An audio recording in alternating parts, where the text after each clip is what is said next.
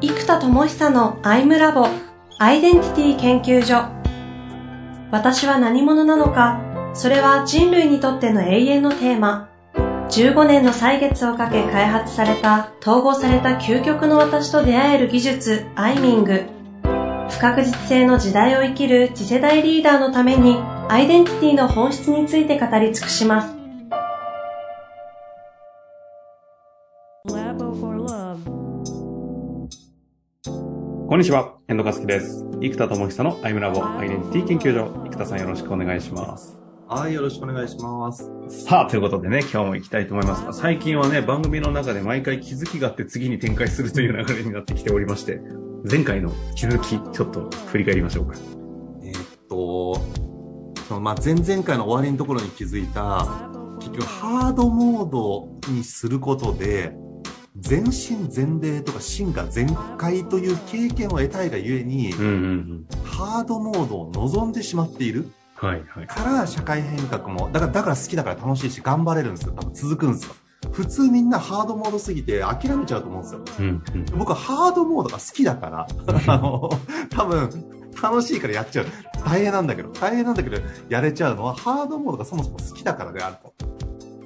で、じゃあ、どうなってるかっていうと、小さな世界のハードモードになってるから、ハードなだけになっちゃう。だけではないんだけども、だから、もっと大きな世界のハードモードにした方が、面白いと。で、ハードモードやめようとしても難しいから、うんね、やゆをするそう、やゆをすることで時間制限があるからハードモードになるっていう、ハードモードがヘルモードになっていくのが楽しいんですよ、多分。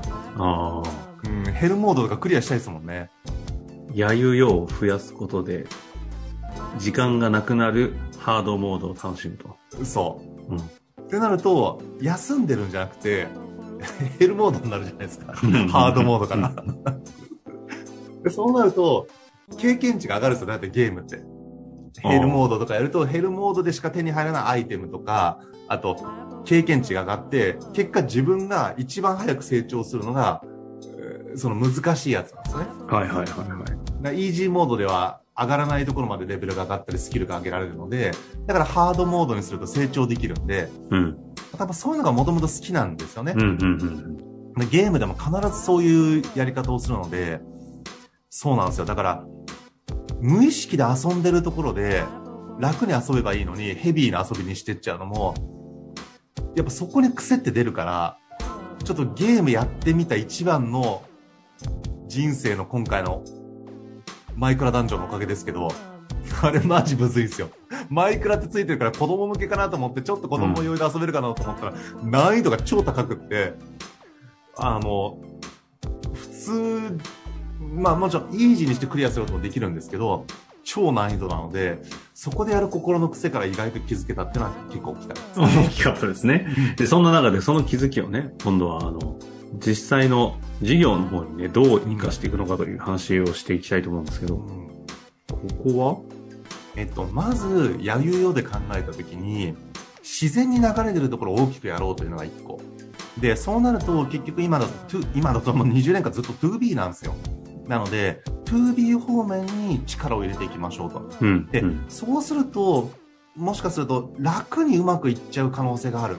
まあ、なったらいいんだけど、本当は。うんいいんですけど、あの、もっとハードモードが好きだから、なんか楽にうまくいかないようにまた無意識でする可能性があるじゃないですか。ある思想。だから。はい。ハードモードの基準を上げればいいんですよ。お例えば、じゃあ年内に、えっと、なんだ、20社決めようと思ったら結構ハードモードじゃないですか。ーうん。とか、あとなんか縛りを作る。まあね、極論パソコン使っちゃダメとか。ちょっと無理だけど。スマホだけでやるとかね。直接会いに行くとか。わかんないけど、そうなんかハードモードに自分でしていくといいのか、どうなんですかね。ただ数字が大きいだけでもハードモードになるから、それでいけるかもしれないですし、うん、よくある、その、なんだ、ストレッチな目標とかって、ある意味、ハードな、ハードに設定することを課するじゃないですか。うんうんなんか、なんかでもちょっと違う感じですよね。ストレッチな目標と生田さんが言っている自分の無意識の癖のこのハードモードになっちゃうこの話って、えっと、多分ね、イノベーションがまず好きっていうのが単純にあって。うん。で、イノベーションは必ずハードモードになるじゃないですか。はいはいはい。規定路線じゃないので。はい。だからやっぱこのセットが多分すごい楽しいんですよ。あだからやっぱり企業のイノベーションと、そこに一生懸命やる必要が絶対あるやり方。うん。あとは、あと、まあ、それこそね、昨日も友人の上場企業の経営者の社長とね、そういう話で、ちょうどタイミングだったんで、アイデンティティアニメーション作る、作りたいかもみたいな感じで紹介してもらって、あ。うんうん、うん。紹介っていうか、もともと友達だったんだけど、あの、別の人から、そこの会社ニーズがあるよと、あ、友達の会社だよって言って、話してむちゃくちゃ盛り上がったんですよ。ほうほうほだから単純に経営者と話すとか、リーダーと話すっていうのは、単純にむちゃくちゃ楽しいんですよ。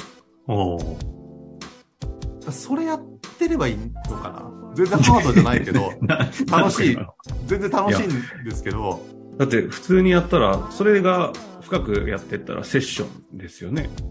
そう、セッションなのか、コンサルなのうか、んまあ、ディスカッションなのか。うん。そめっちゃくちゃ楽しいめちゃくちゃレベル高いというか、結構異次元でできるけど、めっちゃ楽しいけど足りないんですか？足りなくはないですよね。それむちゃくちゃ楽しいから、別にハードモードにせずに、それむちゃくちゃ楽しいからむちゃくちゃ楽しくやったらいいんじゃないかっていう説もあるなと思って。ありますよね。あ、そっか。難しいな。爆笑がやっぱり好きで、爆心が好きだからやっぱりそこに入ってるじゃん。ハードモードが好き。うん。だからそれも結局楽しいっていうのが多分人生の価値観としては強いんですよね。笑えるとか楽しいために爆心が必要で、やっぱ多分ハードモードも楽しいからゲームもそうだけども、ハードモードが楽しいからハードモードを選ぶので、楽しいのが上位概念じゃないですか。ってことは、それこそメタアップした目的に対してハードモードという手段を取らずに、あの、イージーっていうとなんか、やっぱイージーって言った瞬間抵抗感が出るんですよね。無意識が抵抗するんですね。いやなんかね、楽して一生懸命仕事してないとか、なんか納品のクオリティにこだわってないみたいな気持ちがしてきちゃうんですよ。すべて。イージーとか言うと。いやイージーにやっちゃいけないよね、みたいな。本気でやるよ、仕事なんだから、みたいな。そういう自分がすぐ出てくるから。あうん。だけど、そうですね。でももっと多分時間を、余裕を作って、もっと大きなインパクト、まあだからそれはメンタロイドではあったんですけども、えっと、まあ 2B かな、今。2B の方にちょっとグッと、一回力を入れていく。うん。経営者の方とセッションとかコンサルだけってなっちゃうと、全身全霊感、ハードモード感は出てこなくなるんです。えっと、うーん、そうですね。なんかここまでの経験上、うんうん。ほぼ確実に成果が出せる感じがするんですよ。確かに。生田、あ、なんだ、セッションっていうんですか、アイミングとかって、なんか、外したことがないですよね。そ の今まで見てて聞そうだと。思います。あの、コンサルとか開発とか、どれをとっても、その自分のミッションにおいての納品レベルにおいては圧倒的だと思うんですよ。うん。自分で思いますけど。だからそれに関してはもう本当にどこに納品してても大体いいので、だから確実にできるっちゃできるんですよね。うん。それがもう大手企業だろうとなんだろうと確かにね、できるので。普通ここでいけるから、よし、そこにやろうってなる。確実にやれって話ですよ。でも確かにやっぱこの瞬間なんかちょっとね、なんて言うんだろう。ぬかに釘とかのれんに腕押しみたいな感じがしてきちゃう瞬間があるんですよ。なんか当たりが強くないと、だから相撲取りがぐわーってきたら、ふーんって踏ん張んなきゃいけないじゃないですか。うんうんうん。なんかみたいな、なんか俺進むみたいな、拍子抜け感みたいなやっぱ感じ始める自分がいるので、全然うまくいってない。まだやってないのに。やってもないのに。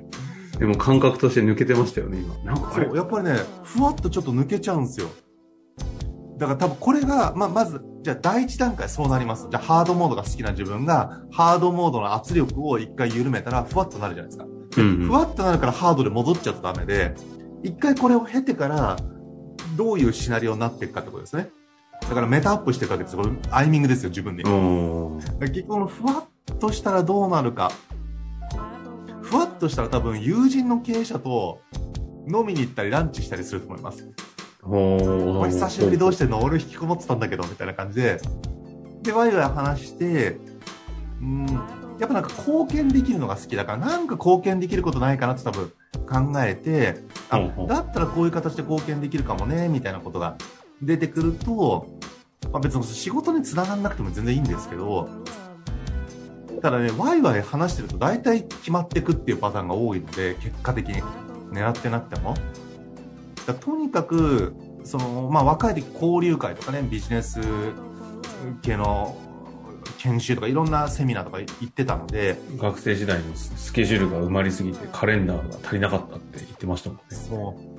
だからそういうね、社交性のある動きを一切してないから、うん、やっぱそこも含めてですかね、結局その、どんどん繋がった経営者の人たちからは、ね、どんどん頼まれたり、次これお願いできますかとかやっぱ言われたり、特にやっぱり HR 系の開発に関わるところは常にやっぱそうなるんですよね。うん。そうですね。なので、うん。このあたりちょっと、気合でいやいやていくといいんじゃないかな。なんだろう、やっぱちょっとなんかね、何かがそう、足りなそうな。人類の進化みたいな、みたいな感じがなくなってくるんですけど、やっぱそことつなげた方がいいですよね。うんうんうんだから全世界の企業がイノベーションした方が人類の進化につながると。まあわかんない。それだけじゃないですけど、やっぱ C2C の方に憧れとか魅力があるんですよ。結局自分の中で。エアビーみたいな感じ？うん。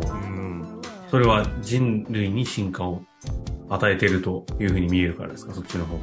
一つのカルチャーが生まれますよね。あつまり旅好きの人がバックパックで旅しながら、いい宿とは何かを詳しくなってって、自分の部屋を貸し出して、で、その貸し出したお金でキャッシュフローでずっと旅できるっていう、エアビーで稼いでエアビーで旅するっていう、もうエアビーワールドで完結できる旅好きの人が、エアビーがあるおかげで、一生旅しながら生きられるじゃないですか。っていう、でもこれが旅行代理店だとその人が稼げないから、お他で稼いで旅行をにお金を払わなきゃいけない。